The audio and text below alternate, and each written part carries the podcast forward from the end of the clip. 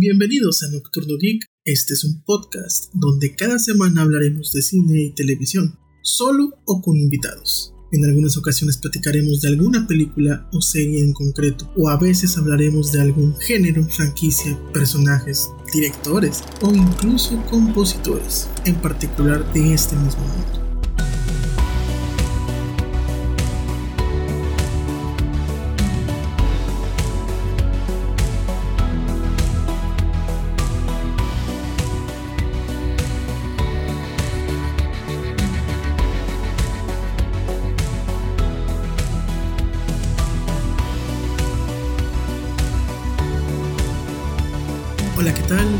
A este nuevo episodio de Nocturno Geek. Estamos en el episodio número 7. Vamos a hablar de una película de drama producida por Netflix llamada Imperdonable. Como invitado tenemos a una de mis mejores amigas que es fan del mundo del cine, de las series de televisión, así como también del, de la cultura pop en general los dejamos con este episodio que espero les guste. Es algo... Y recuerden que nos pueden escuchar en cualquier plataforma de audio como Spotify, Anchor, Apple Podcast, Amazon, etc. Igual aprovecho para pedirles el apoyo para que nos califiquen en las plataformas de audio, como por ejemplo en Spotify que pueden poner una calificación con estrellas la cual al momento de que ustedes nos califican, nos ayudan bastante a los creadores de contenido, no tanto en que recibamos algún, alguna recompensa, sino que ayuda al algoritmo de la misma plataforma a posicionar los podcasts en las listas de recomendaciones. Sin más, los dejo con el episodio número 7 con la invitada Leonor Rodríguez. Hola, muy bien muy contenta de poder platicar contigo. Imperdonable. De Sandra Bullock. Otra joya de Netflix. Detesto un poco de tu sarcasmo por ahí. No, no, no, no. Genuinamente está buena la película. Me gustó. Me gustó. Ok. Me, gustó el tema porque sí es un tema algo, algo debatible. Porque no, no digo que sea tabú ni fuerte ni nada, porque hay un chingo de películas de ese tipo. Ok, ok, pero antes que nada, antes de seguir avanzando, este, yo creo que es importante que digamos, o que, por ejemplo, tú narres a grosso modo de qué se trata la película. Bueno, la película Imperdonable de Sandra Bullock, producida por Netflix del 2021, trata de una mujer que está saliendo de la cárcel, así inicia la película. Estuvo, creo que 20 años, si no me equivoco, por un asesinato, el cual, como cliché de película se te va des, se va deshebrando ese, ese recuerdo de, de, lo que sucedió durante toda la película. Cosa que a lo mejor en cierto punto dices, ah, ya sé qué va a pasar. Y sí, le atinas, porque no es, no es el hilo negro en ese, ese recuerdo. Pero vas viendo las dificultades de esta persona en adaptarse, tanto al 20 años después de estar en, la cárcel, adaptarse, cómo la reciben, esa interacción entre ciudadanos y exconvictos, pero más que nada la búsqueda de ella por encontrar a su hermana, quien no ve desde hace 20 años. ¿Por qué? Porque pues su hermana era muy chiquita cuando ella la, encierran y pues obviamente servicio social, como siempre, agarra y la manda a una familia adoptiva y pues prácticamente a la, a la hermana le sacan el recuerdo de su hermana asesina prácticamente por completo, ¿no?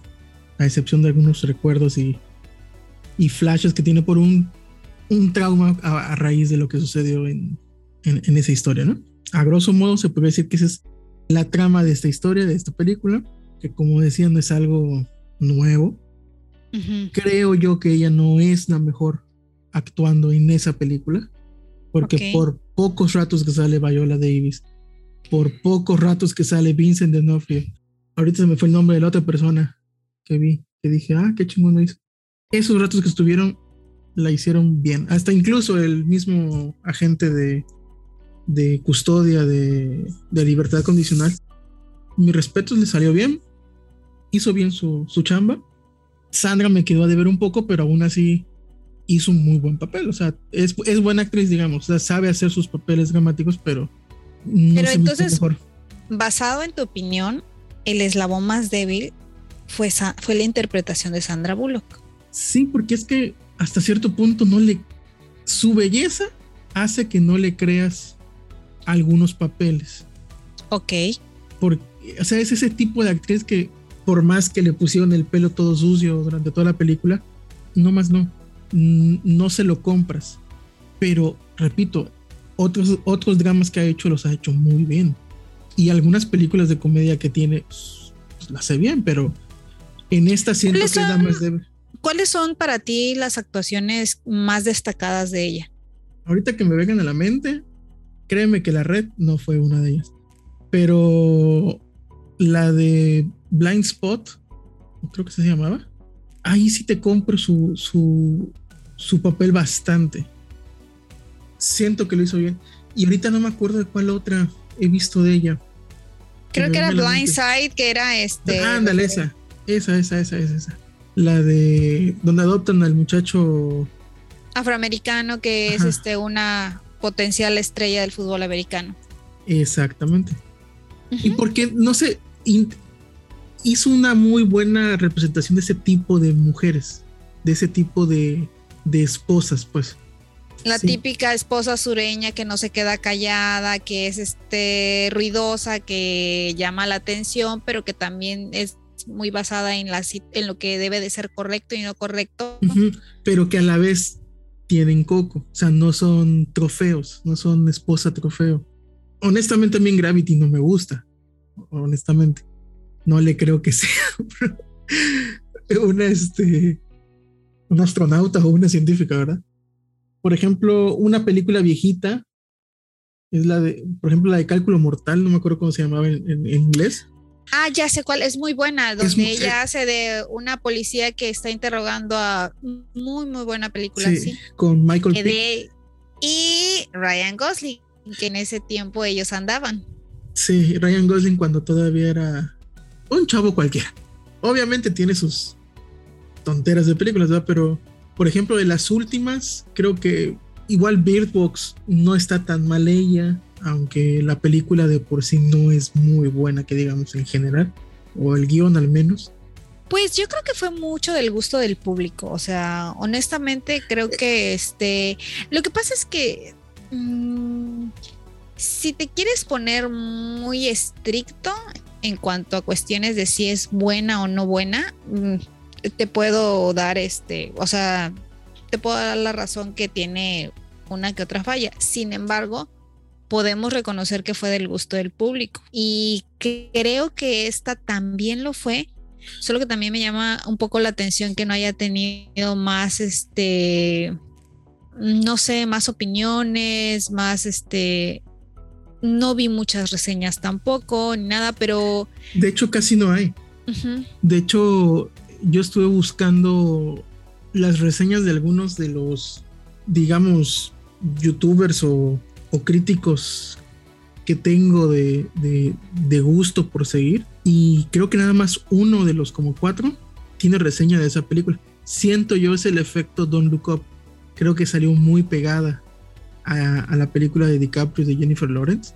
Y no, a lo mejor le quitó un poquito de, de, de spot igual siento yo que la estrategia de Netflix de una película cada semana y por lo menos una cada mes iba a ser un blockbuster, creo que también le haya afectado un poco porque muchas películas pasaron, hubieron varias películas que pasaron desapercibidas en el año, porque se supone que iban a producir 52 películas durante todo este todo el 2021 como, como proyecto y de los cuales por lo menos 12 iban a ser producciones mamalonas es lo que había dicho Es lo que hizo, pero siento, sí, tal vez estaban muy pegadas las películas.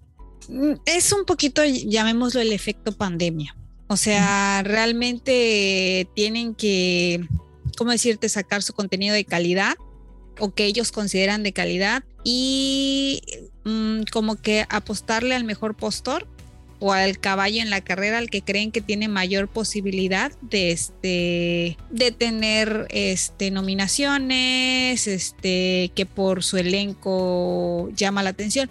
Lo otro que también hay que tener en cuenta es, es que siempre, siempre vas a publicitar muchísimo más aquella producción que te costó los millones porque te lo gastaste en, en, los escenarios, en el elenco, en esto, a la producción que no te costó tanto. Ahora bien, lo irónico es que normalmente te dan sorpresas y esas son las películas independientes que eh, en este caso no es una película independiente, ¿no? Pero las películas, mejor dicho, de bajo presupuesto, de bajo presupuesto que catapultan a la gente o que se que lleva sorpresas donde dices, oye, pues un buen guion, fue una buena ejecución, tal vez no fue perfecta, pero este, pero sí, este, sí cumple con el objetivo, porque al final del objetivo, por ejemplo, de la de Don't Look Up, es como ponerte a, analizar, por ejemplo, de la, de la situación que estamos viviendo actualmente y el futuro cercano que nos espera.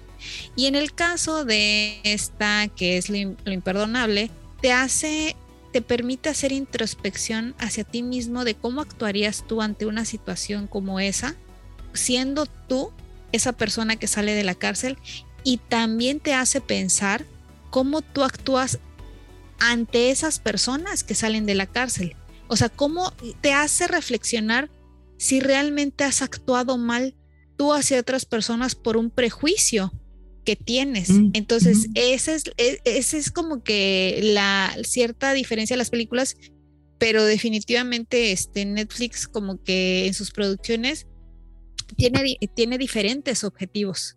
Entonces, este, para mí la película de lo imperdonable es una buena película, tiene sus fallas, pero creo que este tiene tanto buenas actuaciones como también tiene este un buen desarrollo del tema.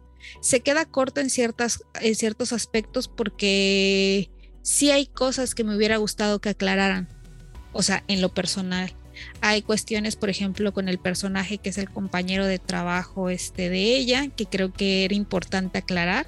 También creo que la situación con su hermana y los papás adoptivos de la hermana no queda del, todo claro. Se supone que han pasado 20 años y por lo que se entiende la niña cuando sucedió este evento traumático para ambas, este, la niña tenía 5 años. Se me hace un poco inverosímil que una persona de 25 años que esté consciente que es adoptada nunca haya intentado este, reconectar con su familia biológica. Déjate eso, déjate eso. Investigar su pasado, porque si incluso habían notas de periódicos de, del incidente del sheriff que fue asesinado, creo yo tú como adolescente de 25 años, bueno, adolescente o ya un adulto de 25 años, San Google, San Google hubieses descubierto dónde está tu, tu hermana, qué pasó, todos los detalles. Y siento que ahí hay un gran hueco en el guion en lo que es la cuestión de esos 20 años que pasaron. Sí, entonces eh, eh, eh, estoy de acuerdo que, que, la película es buena, pero tiene sus fallas evidentes y creo que tal vez podrían haberla hecho. En este caso, sí siento que en lugar de una película larga, podrían haberlo hecho como en tres partes, o sea, podrían haber hecho tres episodios de, ajá, de, exacto, de unos 40 minutos, o sea que supera la media hora, pero no llega a los 50, 60 minutos, y que donde te puedes desarrollar más y, te, y puedes responder algunas preguntas, porque sí, este... Sí, porque el, pues personaje del, del, del, amigo de trabajo, que en este caso ya me acordé es John Berrenton. Punisher. Punisher. Se pudo haber desarrollado un poco más. E incluso creo que el error más grande de la película es el desarrollo de los hijos del sheriff. Ah, que se me hace, que se me hace un personaje muy torpe. Porque digo, para los que ya vieron la película saben que ellos buscan vengarse de, de Sandra Bullock con su hermana. Que estamos de acuerdo que si te acuerdas y si piensas tú como como persona vengativa, vas a decir, no vas a confundir una niña de 12, 13 años con la hermana de la que mató a tu padre hace 20 años, porque mínimo tiene 20 años. O sea, mm. eso se me hizo muy torpe que pensaran que su hermana es una niña, cuando ya pasaron 20. La chica está en lo que es preparatoria, o sea, definitivamente tendría mínimo, mínimo unos 16 años. Este, y sí, como entre, oscilaba entre los 16, máximo 18 años, y la hermana tendría 25 años. Entonces sí hay una diferencia muy, muy marcada. Independientemente, este, creo que es lo que tú mencionas, no, se necesita ser tan listo. Mm, se puede justificar un poco, pero no del todo, como bien dices, este, el hecho de que estaban ah, como que la ira, la rabia hacía que no razonaran en ese momento. Sin embargo, o sea, si te tomaste la molestia de ver cara a cara a la asesina de tu padre o a quien fue condenada por el asesinato de tu padre, pues te tomas la molestia de investigar bien, porque no fue solamente en ese momento este que sabía de la importancia del personaje de la hermana, para Sandra Bullock. O sea, no, o sea, en ese aspecto te doy completamente la razón. Creo que no es que no, lo no los desarrollaran, siento que los, ellos, a ellos sí los desarrollaron de manera errónea porque había cuestiones a ahondar. No puede ser posible este, que, que, ¿cómo decirte? Que, que no haya una hay algo que me gusta de ese tema de los hermanos, porque te das cuenta que actualmente la situación en Estados Unidos, que es, sí difiere a, México un poco, es este, hay gente que odia a los policías y hay gente que ama a los policías, hay una, es una situación dividida muy, muy fuerte, pero algo que queda claro es que a nadie le importa a nadie. ¿En qué aspecto? Si tú o sea, si tú, este, llamémoslo empleado del gobierno, o, o sea, a la persona a la que tú tienes contratada muere en, eh, digamos, en un horario laboral, este, en una situación laboral, lo mínimo que podrías hacer es, como que tratar de asegurarte que sus hijos estuvieran en una buena posición. O sea, no estoy diciendo que pagarles la universidad, que sabemos que en temas de Estados Unidos es exageradamente cara y todo, pero sí un cierto este apoyo, fideicomiso o alguna cosa. Entonces ellos estaban como que dicen que están en la miseria total. Entonces eh, sí es algo que creo que pudieron ahondar más en ese tema para, para hacer notar las fallas en el sistema también de, este, de los empleados en lo que es este, la fuerza policíaca, como realmente este, mucha gente entra a ser policía, ya sea aquí en México o en Estados Unidos, con cierta ideología, con ciertas esperanzas, cuando realmente este no, yo he platicado en algunas ocasiones con alguien que es penoso tanto como en maestros como en los policías lo mal pagados que son por trabajos que realmente sí tienen su nivel de dificultad y tienen, en, el caso de los maestros, y tienen su nivel de riesgo en el caso de los policías. Entonces yo creo que eh, sí estuvo, eh, hubiera estado mejor que lo hubieran desarrollado de una mejor manera, que no solamente se hubieran concentrado en el, este, en el aspecto de la venganza, porque básicamente este es, esa, esa frase cliché que tú me puedes este, apoyar que la venganza mata y envenena, algo por el estilo, o sea, que no es buena porque mata y envenena, o sea, porque nada más este se enfocaron en venganza, venganza, venganza y no más en Pero sí. O sea, algo que me llamó la atención es que en realidad, digamos, de los dos hermanos, pues el que hizo o perpetuó la, la venganza no era el que quería vengarse. Como que tal vez ya lo había superado y a raíz de del hecho de que su hermano, pues en pocas palabras, le bajó a la esposa o, o, se acostó con su, con su cuñada, por así decir. Eso fue lo que detonó que decidiera ir a vengarse de, esta, de esta chava que en realidad, digamos, como que estaba disfrutando de la vida, pues no, pues ya había cumplido 20 años de cárcel, ¿no? O sea, tampoco como que de a gratis salió, ni, ni, que no haya pagado. Bueno, yo siento que no pagas con, con ese tiempo una vida, ¿verdad? Pero, pero aún así, digamos, lo que pasa es que también hay que, hay que tomar en cuenta este, las intenciones la, en, cuestiones de, de, este, de una sentencia. O sea, creo que es importante tomar en cuenta la, intención de la persona que mata a, otro ser humano, las condiciones a que voy. No es lo mismo que en un acto de este de desesperación, que es lo que más o menos te dan a entender, eh, o una situación donde había un conflicto. Y se supone que Sandra Bullock no era una persona tan grande, tampoco era tan joven, por mucho que la quisieran maquillar y todo eso, sí se vio un poquillo... Ponle veinteañera adulta. Ah, ajá, pero estás hablando de una persona inmadura y todo eso. No es lo mismo a que una persona, no sé, de 30 años, 25 años, en estado de ebriedad, agarre las llaves de su coche, maneje y mate a, una familia o a otra persona. ¿Por qué? Porque estás hablando de este, una serie de errores que tienen consecuencias. En este caso, como te lo plantean, era una persona desesperada que no quería que le echaran y entonces este comete aparentemente este acto este y, genera o sea y sucede la muerte del policía entonces como bien o sea sí es cierto que no pagas con 20 años una vida pero hay cuestiones a tomar en cuenta y ellos no lo estaban tomando en cuenta o sea simplemente como o sea, como te mencionaba hace rato, era venganza, venganza, venganza. Y sí, o sea, ellos tendrían que haber analizado que no era una persona que estuviera, o sea, pachangueando, que no era alguien que estaba delinquiendo nuevamente. O sea, no, habían muchas cosas a tomar en cuenta que no lo hicieron. Entonces, sí, sí, sí, este, estoy completamente de acuerdo contigo que no es que sea una falla como tal del guion, pero sí como que te brinca y dices, realmente la ira y este y el sentido de la venganza eh, eh, nublan completamente tu juicio.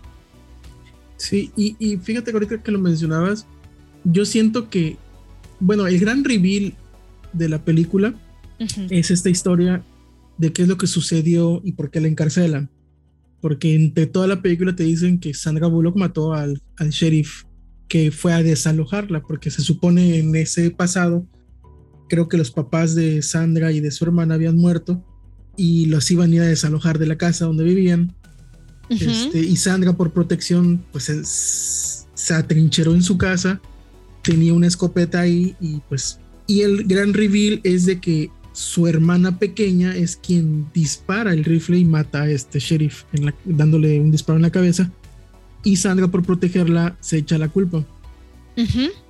Siento yo que está algo siento que lo manejaron mal porque en primera, si, si tú te pones ahora sí que un poquito estricto, en la, en la autopsia o, en el peritaje, Sandra no tiene restos de pólvora en la mano, o sea, no usó un arma.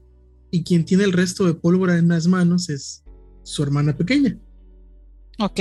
Porque eso es una prueba de, de que se hace cuando hay un tipo asesinato, o sea, es evidencia, te deja restos de pólvora en, en las manos siento yo que ella pudo haber dejado que sucediera como, como pasó. O sea, no iban a meter al bote a una menor de cinco, que tiene cinco años de edad. Estamos de acuerdo. Iba a ser un accidente de arma más en un historial grandísimo que hay en un país que adora las armas, de armas que se disparan por error, porque prácticamente se supone, bueno, no se nota en la película, pero creo yo que fue por error que se disparó, no que literal la niña haya apretado el gatillo y te quiero matar. Y hubieses evitado meter 20 años a la cárcel a, una persona. Tal vez la niña hubiese tenido que pasar, no sé, a lo mejor terapia y cuanta cosa durante toda su vida, pero estaría con su hermana, ¿no? Creo que te ahorrarías toda la película. Y no tendríamos película.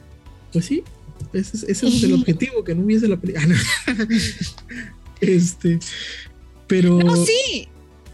son, huecos, o sea, y son cosas que, bueno, no molestan porque ni me había dado cuenta hasta ahorita, pero se pudo haber hecho de, otra manera, ¿no? En lugar de tomar la decisión de, ah, sí, me eché la culpa. Lo que pasa es que, este, y, yo creo que ese es precisamente el tema de la película. El tema de la película es precisamente como una persona por, porque ahí si, eh, lo que tú mencionas es una realidad. El sistema le falló, ok, tú ya te echaste la culpa.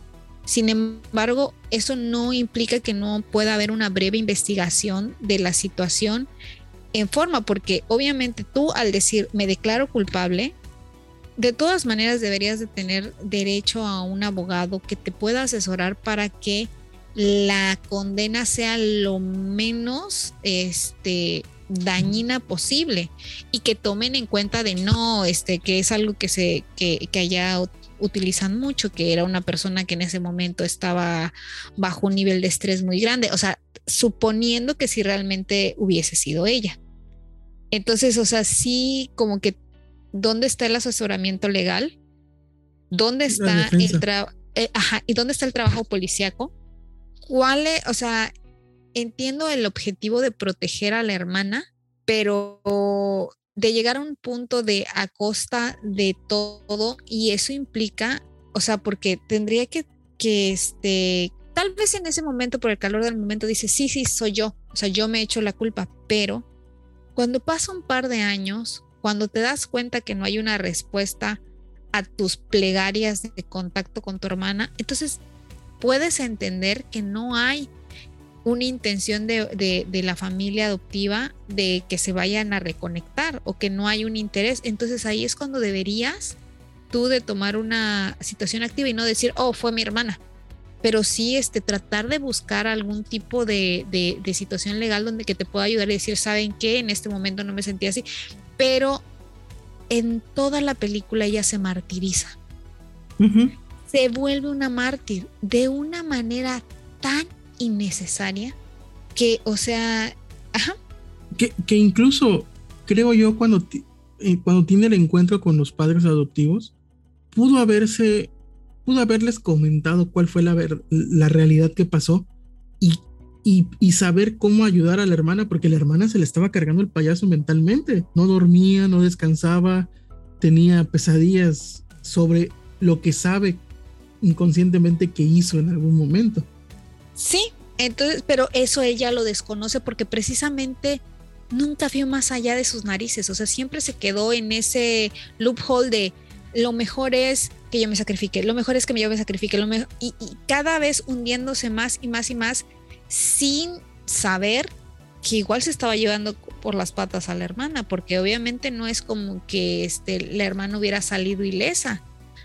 Entonces sí, este, es como que creo que es una película que a muchas personas les puede haber provocado una lágrima, un, o sea, porque sí he escuchado de gente que sí le conmovió la historia, pero a mí lo que más es reflexionar y pensar en, ciertas situaciones que no vislumbramos y de las que por X o por Y podríamos ser este, partícipes.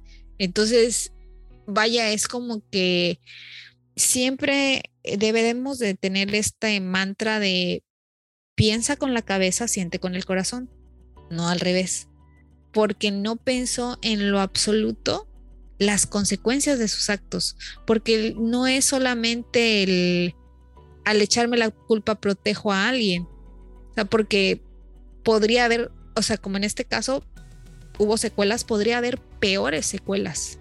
Sí, yéndonos a lo, a lo, a lo, a lo nerd, sería como la comparación de Superman para un tren de golpe para salvar a un niño que está en las vías del tren sin ponerse a pensar de que todos los que están adentro del tren se van a llevar un putazo que tal vez los mate, ¿verdad? Y ahí es cuando dices, podría haber, porque no remueve al niño.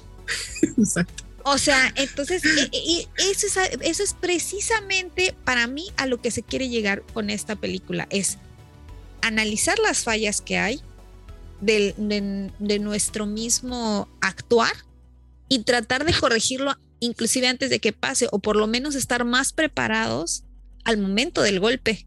Entonces sí creo que ese es este, la, el valor que yo le doy a la película, o sea, ciertas enseñanzas. Porque sí, o sea, para dramatizar y para llorar está buena. Pero creo que no es de hecho, el... el... final, el reencuentro con su hermana es. Bueno, en mi caso, alguien pasó sacudiendo un, un tapete lleno de polvo a mi lado cuando pasó esa escena. Y pues por obvias razones, pues te entiende el ojo, pues te empieza a así. Pues, o sea, sí, claro. Sí, muy normal. Por este cierto, sí te percataste que la hermana, o sea, yo no dejaba de pensar, ¿dónde he visto esta chica? ¿Dónde la he visto?